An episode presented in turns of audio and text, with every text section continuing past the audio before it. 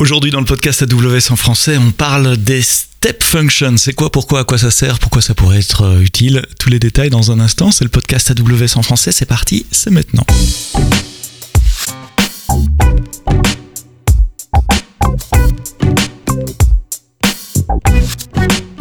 Bonjour, bienvenue dans le podcast AWS en français. Merci d'être là, comme tous les vendredis matins, avec un invité. On explore euh, soit un retour d'utilisation euh, d'un de nos clients, d'un partenaire, soit on explore un service AWS.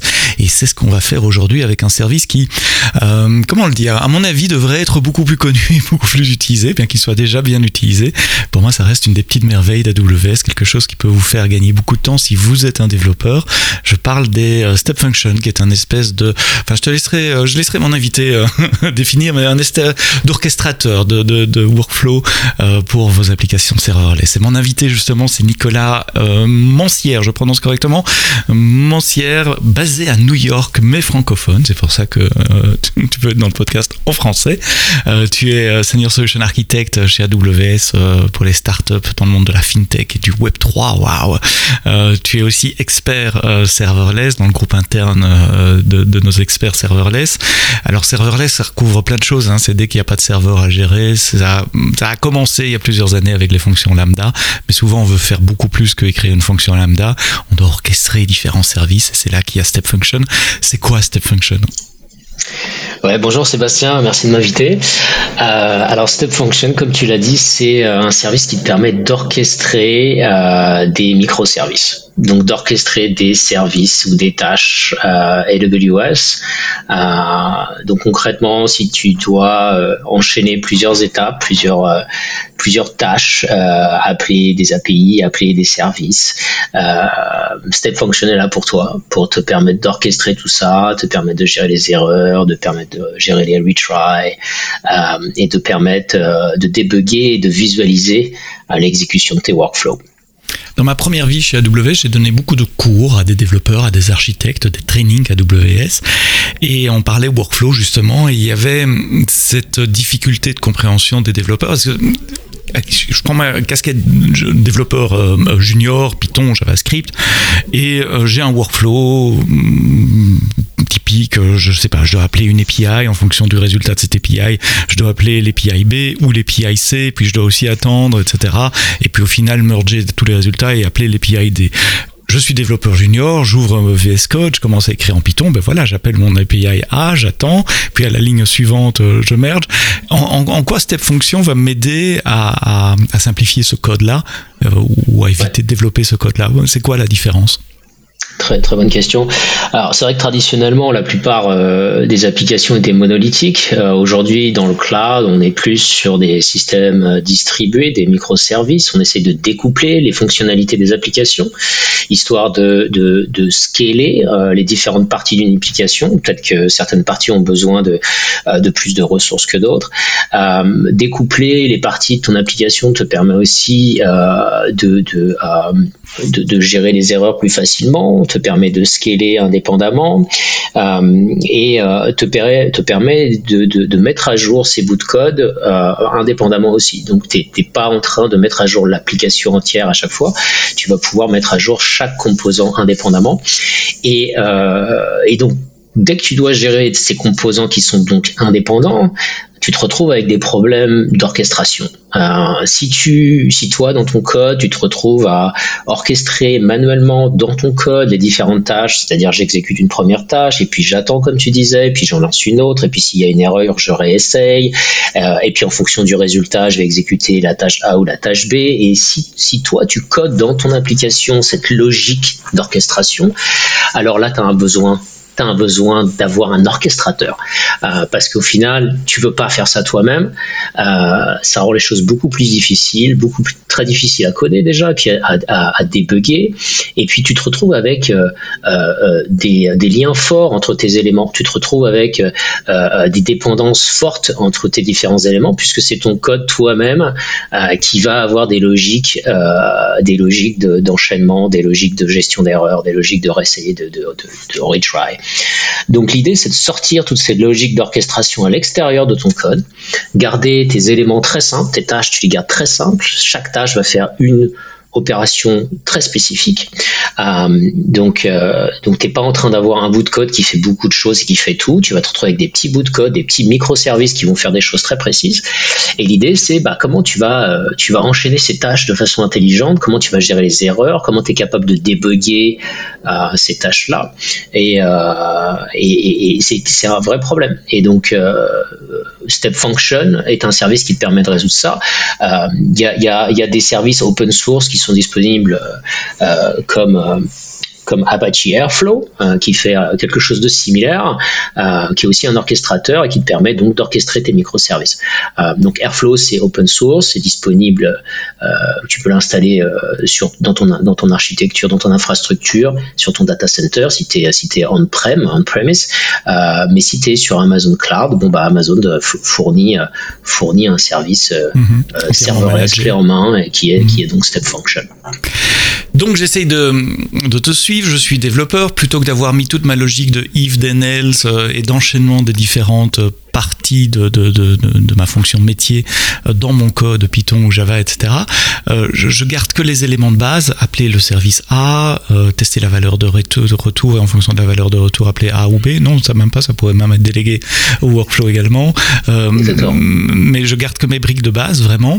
Et, et cette logique de structure, d'algorithme, euh, de branching, de décision, d'attente, de retry euh, en cas d'erreur, je la mets ailleurs que dans mon code. Ça simplifie énormément le code parce que, comme tu l'as dit, c'est pas facile à coder. Hein. Un retry, un retry avec back-off exponentiel, etc. Ça peut, ça peut, devenir un cauchemar euh, et ça nuit à la lisibilité du code aussi. On voit plus à quoi faire la fonction parce que finalement, il y a plus de code qui sert au branchement et à la gestion de l'infrastructure qu'à la fonction métier qu'elle est supportée, supposée faire. Et donc, on met dans un service séparé euh, ce, workflow. Et c'est ce workflow qui va exécuter mon code. Euh, comment il exécute mon code? C'est quoi les briques d'exécution de mon code? Qu'est-ce que le workflow peut, peut appeler, peut invoquer? Ouais. Alors, euh, le, le workflow, déjà, il est invoqué via un appel API. Ok, donc vous pouvez utiliser. Ah, ça, c'est pour appeler le workflow lui-même. Ça, c'est pour, démarrer. Le pour démarrer le workflow, au final, on appelle l'API step function. On lui dit exécute-moi le workflow A avec comme input des, des données les, inputs vont être du JSON, par exemple. C'est une bonne idée de partir de là, mais ça veut dire que euh, moi, application developer, si j'ai une application mobile ou web, je peux appeler l'API de Step Function directement. C'est comme ça que ça se fait. C'est comme ça que ça se fait. Tu peux l'appeler directement depuis une fonction lambda, depuis ton, mm ton site backend. Euh, et, et euh, c'est une, une, fonction API, c'est un, un, appel API standard. Euh, typique, comme, comme si tu appelais S3 ou n'importe quel autre service. Mais un workflow, ça peut durer très longtemps. Donc je suppose que l'appel d'API revient il immédiatement. revient tout de suite. Il revient tout de suite avec un, un l'ID de ton workflow et quelques informations d'exécution. Et, euh, et après, bah, c'est à toi de, de, de, regarder si ton workflow est terminé ou pas. Si tu veux savoir le statut de ton workflow, tu vas, tu vas faire un autre appel API et demander le statut du workflow pour savoir mhm. s'il est euh, succeed, fail, euh, running, etc. et donc, tu passes en input des données, donc typiquement du, du JSON. Et ensuite, ton workflow, ce qu'il va faire, c'est qu'il va prendre cet input et il va le passer tel quel à la première tâche la première step. Euh, donc, euh, euh, on, parle de, on parle de, de, de states sur step function. chaque state est une étape de ton workflow. Graphiquement, on peut imaginer un organigramme sur une, feuille de papier avec des boîtes qui s'enchaînent, un arbre de décision, etc. Et chaque boîte, c'est une tâche. Exactement. Mais, qu'est-ce que je mets dans une tâche? Je reviens à ma question initiale. Ouais, non, non, j'allais y venir. j'allais y venir. Alors, donc, chaque tâche peut être. donc, donc il y a plein de possibilités là. Euh, donc on peut avoir des tâches d'exécution qui vont par exemple invoquer une fonction lambda, publier un message dans SNS, exécuter une tâche sur euh, ECS Fargate par exemple un container. On peut peut-être démarrer un container, une tâche sur un container, on va attendre qu'il se finisse. On peut démarrer un autre workflow, step function. Donc on peut avoir des workflows imbriqués. Euh, on peut démarrer un job, euh, un job de ETL sur Amazon ou sur AWS Glue par exemple. Donc ça, c'est des tâches d'exécution. On peut appeler des API aussi. Maintenant, Step Function supporte plus de 250 API au sein d'Amazon. Donc tu peux appeler des API EC2, l'API S3, l'API, API Gateway, tout, plein plein de services sont disponibles. Donc tu peux orchestrer ton architecture, orchestrer tes applications, orchestrer des services, orchestrer des mises à jour, des déploiements, etc. Euh, à côté de ça, tu as des tâches, euh, on va dire, de euh, de, gestion de workflow, euh, du branching, comme tu l'as dit avant.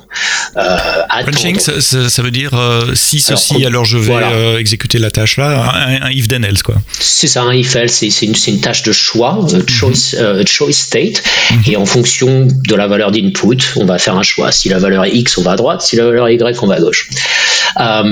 donc ça te permet de brancher, de faire des branches dans ton workflow. tu as, as des étapes de parallélisme tu peux décider d'avoir 10 tâches en parallèle qui s'exécutent et tant que ces 10 tâches sont pas terminées, t'avances pas, t'attends que tout soit terminé. Mais ça te permet, ça te permet de paralléliser.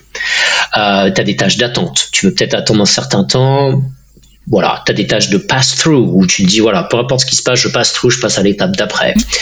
Et tu as des étapes de mapping. Euh, ça, c'est quelque chose qu'on va peut-être discuter un peu plus après. plus en détail après. Voilà, mais le mapping, ça te permet d'aller chercher des fichiers ou chercher du contenu à l'extérieur de ton workflow, les ramener, et puis en fonction du, contenu de ces fichiers, euh, tu vas exécuter des tâches en parallèle. Ça te permet de processer énormément de contenu. Euh, un peu comme un MapReduce. Alors chez AWS, on aime bien les, les, références au retail et au shopping online. Allez savoir pourquoi. Euh, quand j'achète quelque chose sur un site online, Amazon.fr par exemple, je fais checkout et je peux imaginer qu'il se passe plein de choses derrière ce petit bouton de checkout que je fais. On va vérifier l'état des stocks, on va euh, donner un ordre à un robot d'aller chercher l'item euh, pour le mettre dans une boîte et me l'envoyer. On va peut-être rédiger la facture, faire un calcul de TVA. on va peut-être envoyer un ordre à un transporteur pour qu'il boucle de la capacité pour pouvoir m'amener le, le, le, colis. et, tout ça, ça doit s'enchaîner dans un certain ordre. Euh, le workflow doit être annulé s'il y a des, certaines erreurs, mais d'autres pas, etc. Donc un checkout d'un site e-commerce, quand je t'écoutais parler, pour moi, c'est le use case parfait euh, pour ça. Et je me dis, mais de plus en plus de fonctions, même une recherche, etc., on, peut, on pourrait coder toute une application avec des, des workflows euh, business comme ça qui orchestrent d'autres services. Exactement, exactement. Euh, tu, tu, peux imaginer, euh, à partir du moment où tu as deux tâches qui s'enchaînent, euh, Step Function devient une option valide pour toi. Euh. Si tu te retrouves avec une fonction lambda qui appelle une autre fonction lambda, par exemple, step function, step function c'est pas un bon practice. T'as pas envie d'appeler une lambda dans une lambda. Euh, si tu dois euh, exécuter deux tâches et euh, tu veux faire des retries, tu veux gérer les erreurs, tu veux avoir des logiques d'annulation, etc. Pareil, step function. Euh, et et c'est très utile pour, euh, pour justement limiter la complexité. Euh, euh, parce, que, parce que si tu as une lambda qui appelle une lambda, comment tu fais pour débugger la deuxième lambda? Le problème vient peut-être de la première. Donc il faut que tu reviennes dans les logs de la première pour aller vérifier ce qui, ce qui a été passé à la deuxième. Et donc tu te retrouves dans un, dans un, un vrai problème de debugging et, d'observabilité. Tu mhm. sais pas ce qui se passe en fait. Et donc c'est très compliqué à débugger. Et c'est là où Step Function te donne une visibilité globale 360 qui te montre l'input de début, l'output de fin, toutes les étapes, toutes les tâches qui sont exécutées au milieu avec euh, les résultats de chaque tâche et tu vois visuellement euh, si une tâche a, eu une erreur et tu sais quelle erreur a eu lieu, etc. Donc c'est beaucoup plus facile à gérer.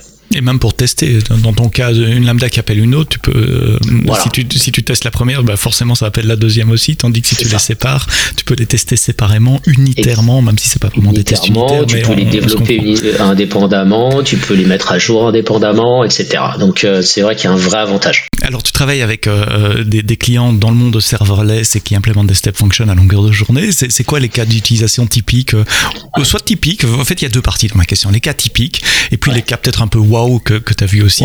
Et, tiens, ça euh, c'est gonflé de faire ça en step function.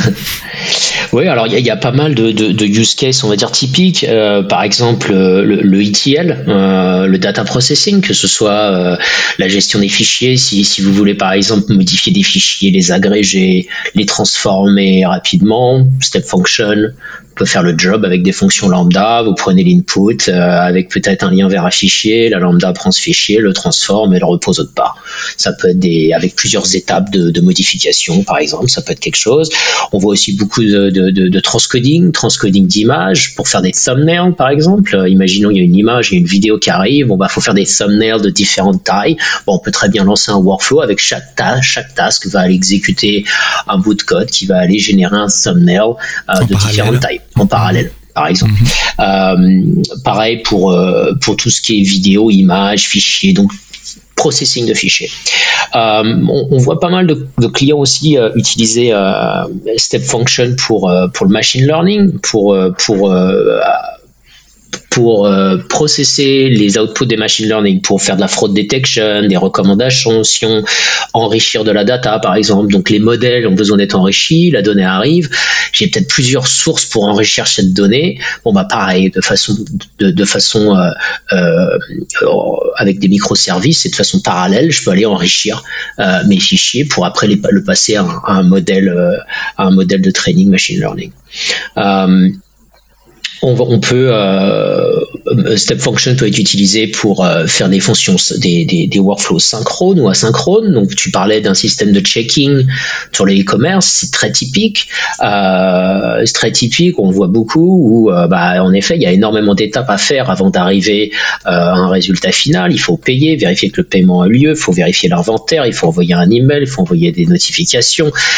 puis s'il y a une erreur de paiement, alors il faut annuler l'ordre. Puis une fois que tout ça ça a été fait, il faut en effet appeler le centre où il y a où il y a les, paquets et puis euh, euh, s'assurer que ça a bien été shippé. Une fois que le shipment a eu lieu, etc. Il y a d'autres notifications qui partent. Donc tout ça, euh, Step Function peut aider. On le voit beaucoup dans ce genre de business.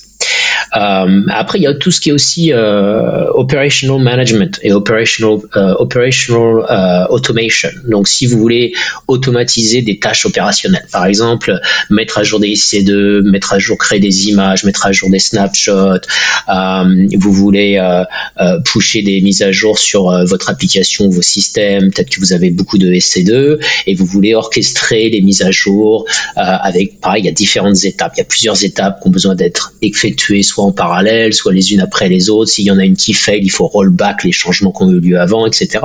Donc là, Step Function peut aussi t'aider à orchestrer tout ça. Euh, et euh, il y a euh, compute en parallèle, high, performance computing, où, où tu as besoin d'exécuter des, milliers de tâches en parallèle.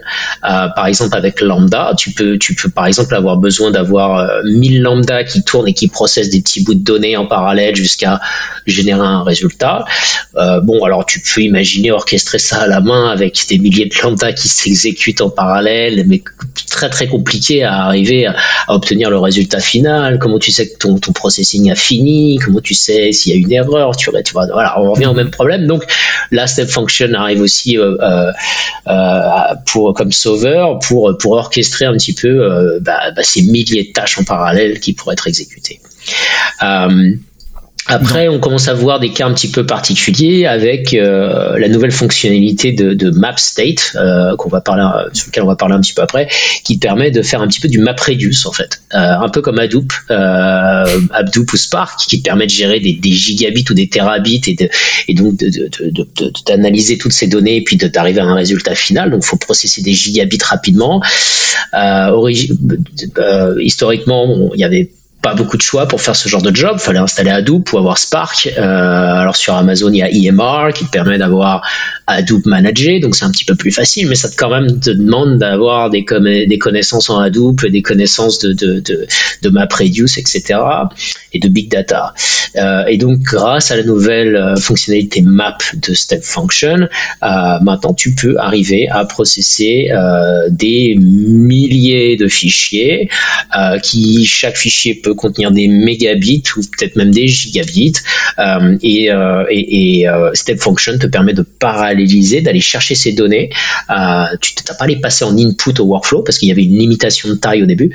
Et donc maintenant, en fait, tu dis juste au workflow, j'ai des fichiers qui sont sur S3, va me les chercher, va les lire, et chaque, chaque step en parallèle, va aller processer des petits fichiers, des bouts de fichiers, va aller faire un reduce, et puis le reduce passe encore dans un processing et va faire un autre reduce jusqu'à ce que tu arrives à la fin et à ton résultat final.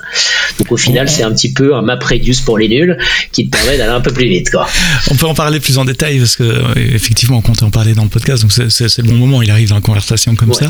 Mhm. Euh, ici, on parle, donc pour ce distributeur de map, on parle d'un des composants, donc une, une des boîtes qu'il y a dans notre workflow.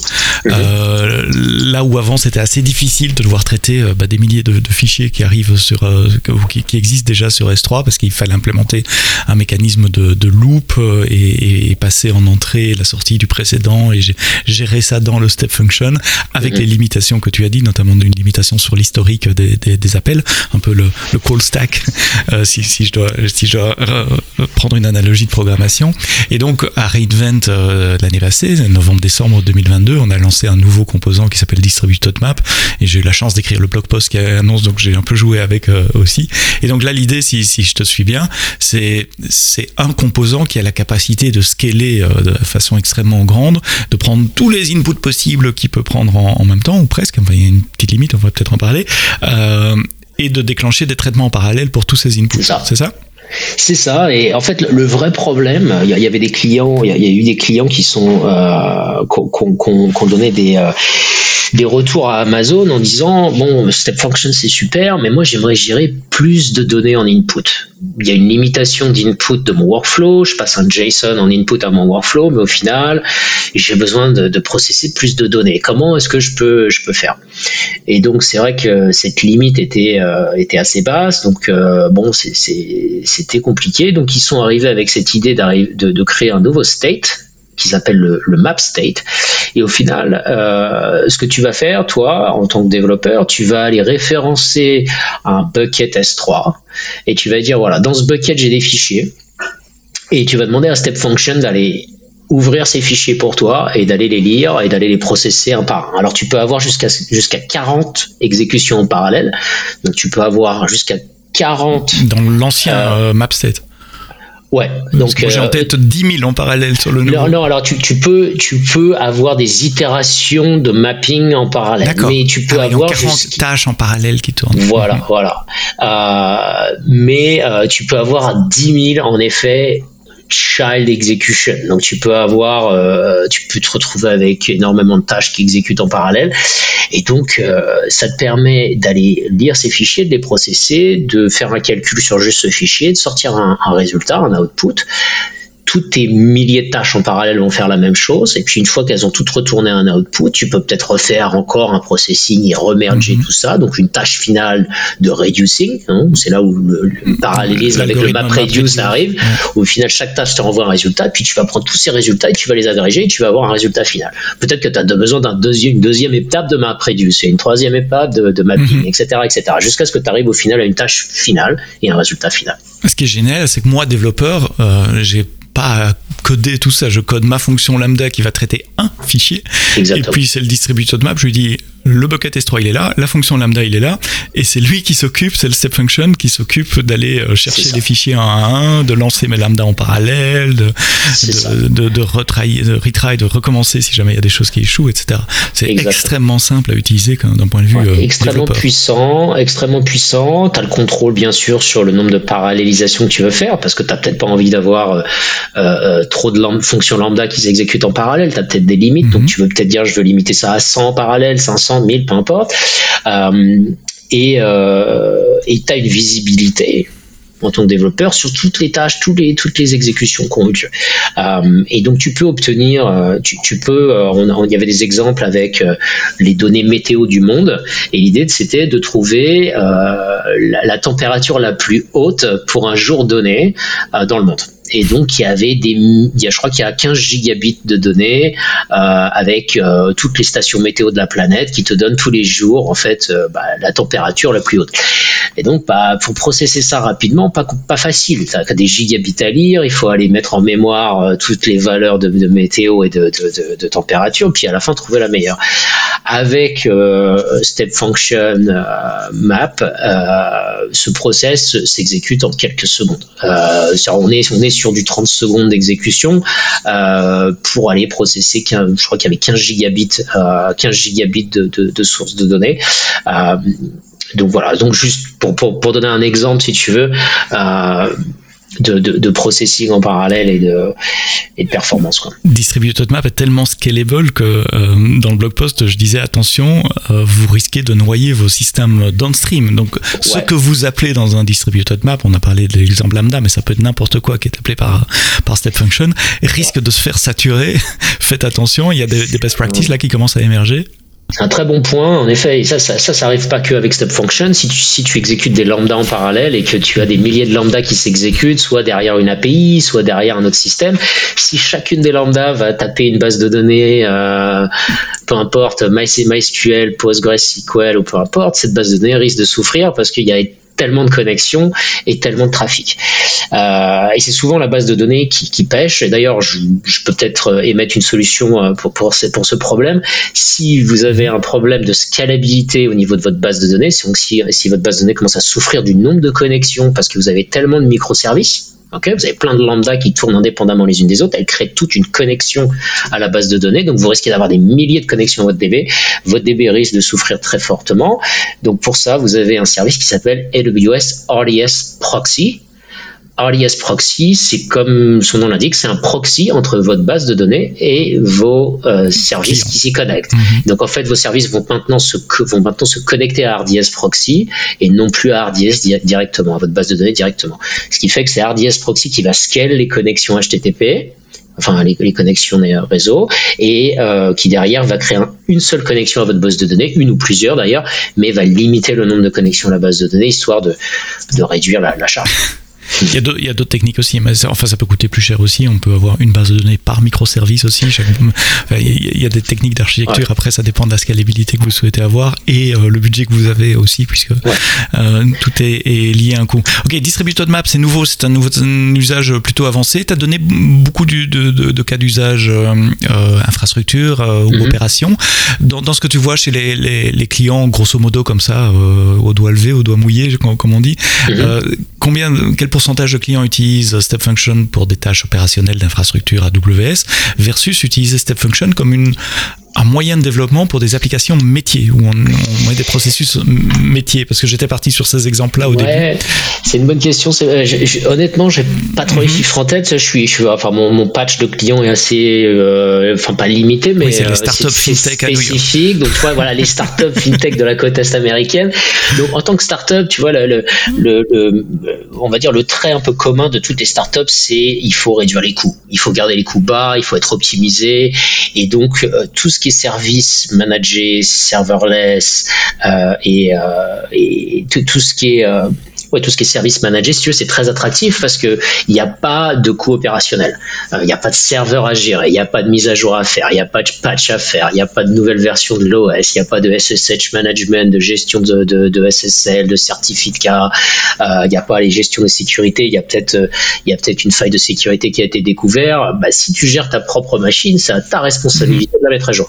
Donc il y a beaucoup de startups, si tu veux, qui utilisent le serverless et donc à partir du moment où tu vas commencer à utiliser des lambda et des des, services managés, euh, bah, tu te retrouves un petit peu très rapidement, dès que tu commences à tirer des logiques métiers un petit peu complexes, tu te retrouves très rapidement à devoir orchestrer deux trois microservices. Et donc là, bah, toutes ces entreprises-là, si tu veux, à un moment ou à un autre, elles vont se retrouver à faire du step function.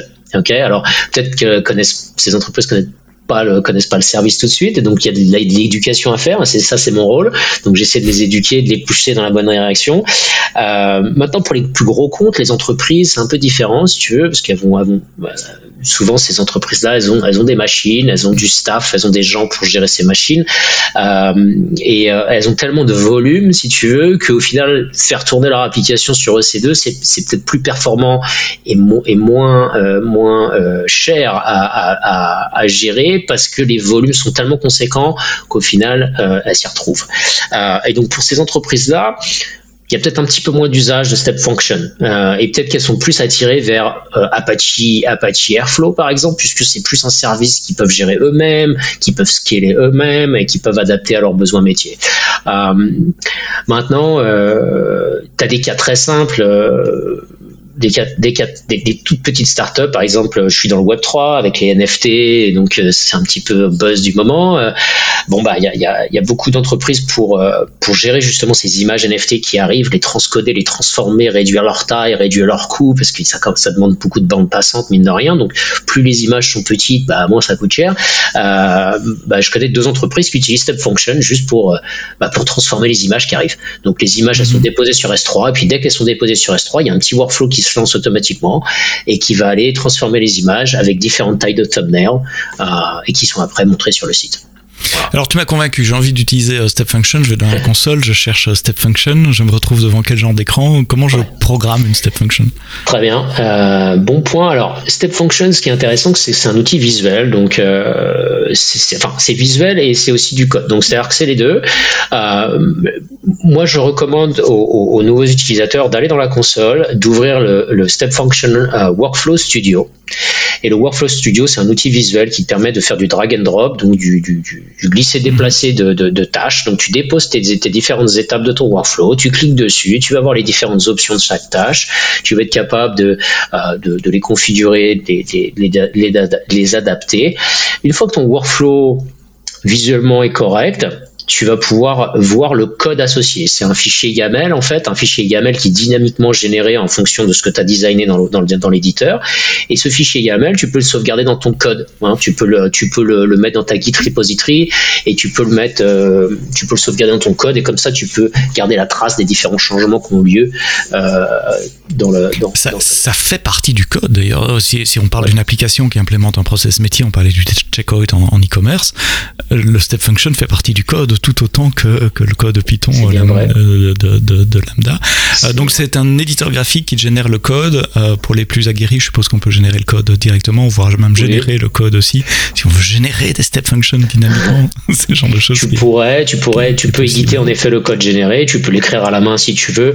Maintenant, c'est beaucoup plus facile d'aller le faire visuellement, puis juste de mhm. prendre le fichier généré et puis de le mettre dans ton code source. Mais surtout quand on apprend, parce qu'on voit toutes les options de façon assez, assez facile, on peut chercher les différentes donc les différents points d'intégration.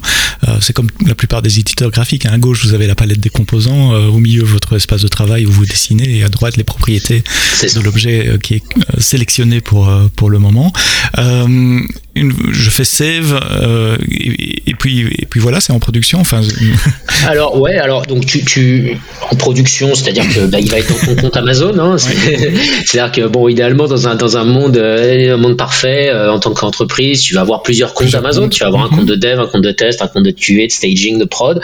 Donc tu vas faire des essais en dev par exemple en QA etc ce qui est intéressant c'est vu que tu as ce fichier généré après bah tu peux déployer ce fichier dans tous tes différents comptes hein, dans tous tes différents environnements de pro de, que ce soit production, de tests, etc. Euh, qu'est-ce qui se passe une fois que tu as sauvegardé ton workflow? Bah, Tu as un nouveau workflow maintenant qui a été sauvegardé dans Step Function, et là, depuis la console, tu peux l'exécuter si tu veux. Donc tu peux dire exécute ce workflow, il va te demander un input, c'est quoi l'input. Mhm. Donc là, le tu payload, vas, JSON. Le payload. Donc tu vas fournir ton JSON directement dans la console. Tu vas faire exécuter et là, tu vas visuellement voir l'exécution de ton workflow avec les différentes tâches. Et à chaque fois qu'une tâche va être exécutée correctement, elle va passer vert, elle va devenir verte. Donc tu vas voir que ça a été, euh, ça a été euh, exécuté correctement. S'il y a une erreur, ça va être rouge avec euh, l'erreur associée. chaque, chaque étape, si tu cliques dessus, tu vas pouvoir voir la valeur en entrée et la valeur de sortie jusqu'à la fin du workflow. Voilà. Et à la fin, tu as une étape qui s'appelle euh, fin, end, et tu peux cliquer dessus et voir le résultat final que ton workflow a fait. Ça, c'est super intéressant, ce, ce espèce de débugger, débugger, euh, pourquoi je dis débugger, débugger graphique, graphique euh, où tu, tu, vois les différentes étapes. J'ai jamais vraiment débugué. On peut, on peut mettre un breakpoint dans une step function? C'est une question stupide. Alors, tu peux pas mettre un stop dans une step function, euh, je crois pas. Tu peux, des, hein. tu peux, mettre des étapes de wait, mais non, tu, tu vas pas, euh, tu vas pas. Aller étape par étape et voir euh, changer les payloads entre euh, les actions. Ouais. non, je, je, pense pas, mais c'est une bonne, c'est un bon point, ça va regarder. Peut-être une option. Donc une fois que j'ai testé mon, mon, mon, workflow dans mon environnement, j'exporte le YAML, je le mets dans, dans mon Git et donc ça fait partie de mon, de mon, ça peut faire partie de mon pipeline et il peut être déployé dans les environnements de, de, de staging, de prod, etc. C'est comme ça que font les clients, je suppose, pour recréer le step function dans les autres environnements. Exactement. Ok, ça c'est l'aspect développement euh, et, et, déploiement aussi du, du, du, step function. Euh, j'ai vu dans la console qu'il y a deux types. Quand je crée un step function, un workflow, il me demande express ou je sais plus quoi, standard. C'est quoi cette différence? En effet, alors donc le, le, le, workflow standard, c'est le workflow originel. Le workflow express euh, a été rajouté il y a peut-être deux ans de ça maintenant. Euh, donc le workflow standard a des propriétés particulières. Donc c'est fait pour les workflows qui vont durer, euh, qui vont avoir une longue durée. Ok, un workflow standard peut durer jusqu'à un an. Donc le, système garde l'état et attend euh, que l'état jusqu'à un an. Jusqu'à un an, il y a peut-être voilà, ça peut être un an maximum. Au bout d'un an, il va time out. Ok. euh, donc tu, tu vas avoir euh, tu, tu, le pricing est différent. Le pricing pour les workflows standards, tu vas payer par transition. Donc à chaque fois qu'un workflow va changer de state, va passer d'une étape à une autre. Donc si tu as 10 étapes dans un workflow, mhm. tu vas avoir 10 state, 10, state transition. 10 tu seras facturé pour 10 transitions. L'unité de facturation, c'est la transition. C'est la transition, c'est pas la durée, etc. Mhm. Après, tu vas aussi payer, bien sûr, pour les fonctions lambda que tu vas exécuter. Oui, bien sûr. Mhm. Ici, on parle juste de step function. Mais là, on parle juste de step function. Donc, tu vas payer par transition de workflow. OK? Euh, après, il y a le, les Workflow Express. Le Workflow Express a été créé pour euh, les, les, les, applications qui ont besoin de gros volumes. Donc, si tu as besoin d'exécuter des millions de workflows, imagine un site de e-commerce comme Amazon, t'imagines des mhm. millions de, d'achats qui ont lieu chaque jour. Euh, donc, tu as besoin de, de, de, beaucoup de workflows. Par contre, la, la, la durée, c'est 5 minutes maximum. D'accord? C'est pas un an, c'est 5 minutes. Euh, il y a des choses qui sont pas supportées. Par exemple, tu peux pas attendre avec les workflows standards. Tu vas être capable d'attendre qu'une tâche s'exécute avant de continuer. Tu vas être capable d'avoir un callback, c'est-à-dire que ta tâche peut rappeler step function pour dire ça y est, j'ai fini. Ça, c'est pas supporté par Workflow Express. Les Workflow Express, c'est des tâches synchrones. Ok, c'est que, euh, enfin, il y a synchrone et asynchrone, euh, mais t'as pas de support d'attente et euh, mhm. de, je, je, je, run des jobs asynchrones et j'attends pendant une heure. C'est pas possible. Et par contre, tu vas pas payer euh, par changement d'état, tu vas payer par nombre de requêtes. Donc c'est c'est par invocation.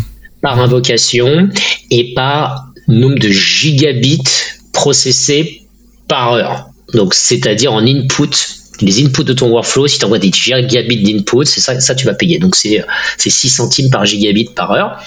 Euh, et donc, ce qui est intéressant, c'est que vu que tu peux imbriquer les workflows l'un dans l'autre, tu peux très bien avoir un workflow standard qui appelle un workflow express. Mhm. Et ça permet d'économiser des sous dans certains cas. Par exemple, si tu te retrouves avec un bouton workflow qui s'exécute très rapidement, qui est synchrone, mais qui demande 3-4 étapes, bah, au lieu de mettre ça dans un workflow standard et de payer par ces changements d'étapes, tu vas le mettre dans un workflow express qui s'exécute hyper rapidement. Et donc, comme ça, tu, euh, tu peux économiser des sous.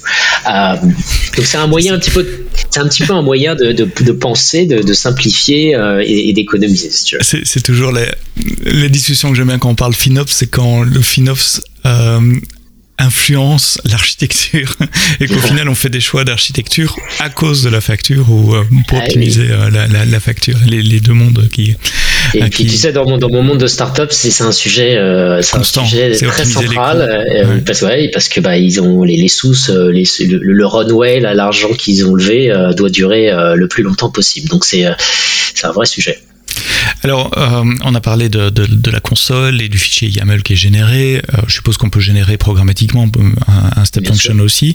Euh, c'est intégré au, au CDK. Est-ce qu'il y a déjà des constructs de, de, haut niveau pour step function ou c'est à la manœuvre Alors, tu, tu, peux en effet déclarer ton, ton workflow via CloudFormation, mm via le CDK. Ce que tu vas faire, c'est que tu vas passer ton, ton fichier ASL, donc le fichier, le, le, step function file, tu vas le passer en, en, en paramètre paramètres au CDK. On paramètre au CDK ou Donc on ne le définit pas vraiment en code dans le CDK.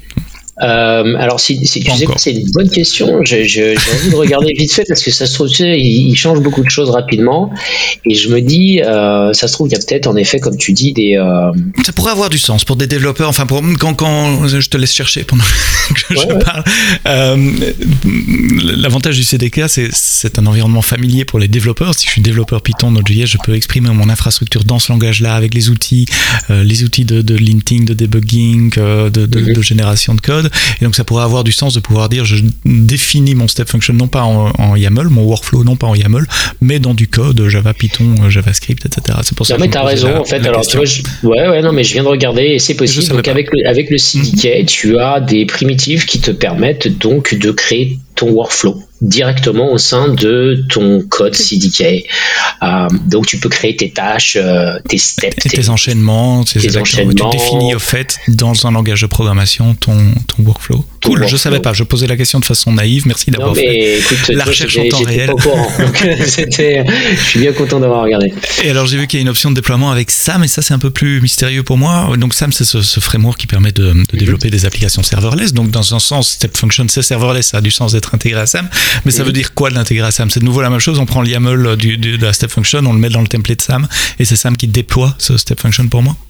Alors, tu vas avoir en fait euh, SAM, pour ceux qui connaissent pas, c'est une simplification euh, du langage Cloud, CloudFormation. Ok, donc c'est une surcouche au niveau de, euh, mhm. par-dessus CloudFormation qui simplifie les déclarations de tes services, histoire de pouvoir euh, bah, avoir des templates plus simplifiés. c'est, c'est focalisé sur les, les, les, services serverless, hein, donc comme tu as dit lambda, etc.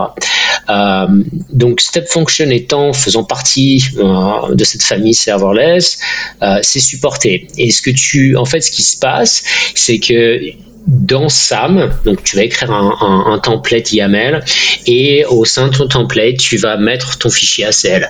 Donc euh, tu vas tu vas en fait tout simplement ingérer, injecter ton, ton, la définition de ton mhm. workflow au sein de ton template SAM. Et SAM, lui, ce qu'il va faire, c'est qu'il va créer le workflow il va créer les lambdas, il va créer les différents euh, steps que tu aurais besoin. Par exemple, tu as une step avec une lambda, il va créer la lambda, etc. Puis à la fin, il va, il va prendre ta déclaration ASL, donc la déclaration de ton workflow euh, euh, step function, et puis il va, le, il, va générer le, il va générer le workflow pour toi. Donc il va générer le. Dans, dans, dans step function, tu vas voir ton workflow apparaître avec les différentes étapes que tu as, que as définies. Et ce qui est sympa, c'est que dans, dans son template SAM, on n'aura pas seulement la step function, mais également les éléments de support de ou d'implémentation de cette step function. Si elle appelle trois fonctions lambda, on peut les définir dans le même YAML. Et, donc ce YAML est, Un YAML dans un YAML un peu. Ouais, un YAML, voilà, exactement. Oui, mais il contient tout. C'est une unité de déploiement complète. C'est ça. Euh, ça. Et donc ça, c'est assez, assez sympa aussi. Bien, mais on arrive au bout du temps qui nous est imparti. Je voulais encore parler euh, d'une chose, et je crois que ce sera un bon euh, call to action, comme on dit en bon franglais, pour terminer ce podcast. Tu as collaborer à un workshop sur les step functions. C'est quoi ce workshop euh, Où on peut le trouver? Enfin, ça sert à rien de donner l'URL. Elle est dans les notes du podcast. Vous cliquerez sur, sur les notes du podcast pour trouver l'URL. Mais c'est quoi un workshop? Ça, me permet de, faire quoi? Alors, c'est euh, donc, donc en fait, on a un atelier. Alors en français, ça s'appelle un atelier. C'est un, atelier step function. Euh, donc pour les pour ceux qui nous écoutent, qui ont envie de tester step function, de un petit peu rentrer dans le vif du sujet, de jouer avec, de tester tester quelques workflow, etc. L'atelier va vous guider à travers les différentes fonctionnalités de Step Function. Il y a 13 modules. Vous choisissez le module que vous voulez. Il n'y a pas d'interdépendance entre les mhm. modules. Donc vous pouvez prendre ce qui vous intéresse. Euh, il est en français. Donc ça, c'est, ça a été ma responsabilité, c'était de traduire en, français. Donc maintenant, c'est live, c'est disponible. C'est comme ça que tu sais que ça s'appelle un atelier en français. Voilà, je dis exactement, parce que je ne savais pas.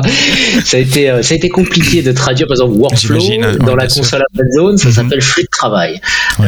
Moi, tous les développeurs français que je connais, ils disent workflow, mais voilà. Donc, euh, il y, a des petits désistements. Comme la console qui met une pile CloudFormation, voilà, une stack, c'est un peu bizarre parfois. Mais enfin, ok, d'accord. Donc ce workshop existe. il permet de découvrir Step Function. Je dois le faire sur mon compte AWS, hein, c'est ça. ce sont des instructions, comme si je suivais un lab, mais j'ai pas un compte AWS. Exactement ça, c'est un lab. Tu fais sur ton compte Amazon. Il n'y a pas vraiment de coût puisque c'est du serverless et tu vas, enfin, tu vas faire quelques exécutions. Ça va, ça va utiliser les fritières, donc normalement ça ne devrait rien coûter. Euh, et, euh, et, ça couvre euh, la nouvelle fonctionnalité de mapping dont on a, parlé avant. Ça, va couvrir les appels à les imbrications de workflow. Ça va couvrir le monitoring, la gestion des logs, le déploiement avec le CDK, le déploiement avec SAM, les états de choice, les états map, les états de parallélisme, etc., etc. Donc c'est super complet et, et voilà. Et c'est en français. Et c'est en français en plus, ils sont pas tous traduits en français, donc il faut en profiter. Euh, l'adresse est workshops, au pluriel workshops.aws. Et puis après, pour trouver celui-là, vous cherchez Step Function. Mais je vous mets le lien dans les, les, notes du podcast. Mais je, je dis l'adresse, pourquoi? Parce qu'il n'y a pas que ce workshop-là. Il y a des centaines de workshops sur tous les domaines. C'est une mine d'or pour apprendre des nouveaux services et pour euh, apprendre AWS ou se préparer à des certifications. Par exemple, Nicolas Monsière, merci d'avoir expliqué avec euh, tant de clarité, de clarté, de clarité, de clarté et de passion euh, le monde de Step Function, orchestrateur de, de workflow, euh, de flux, puisqu'on peut le dire en français, en serverless sur AWS. Merci d'avoir écouté ce podcast AWS en français jusqu'au bout. Rendez-vous vendredi prochain pour un prochain épisode et d'ici là, quoi que vous codiez, codez-le bien.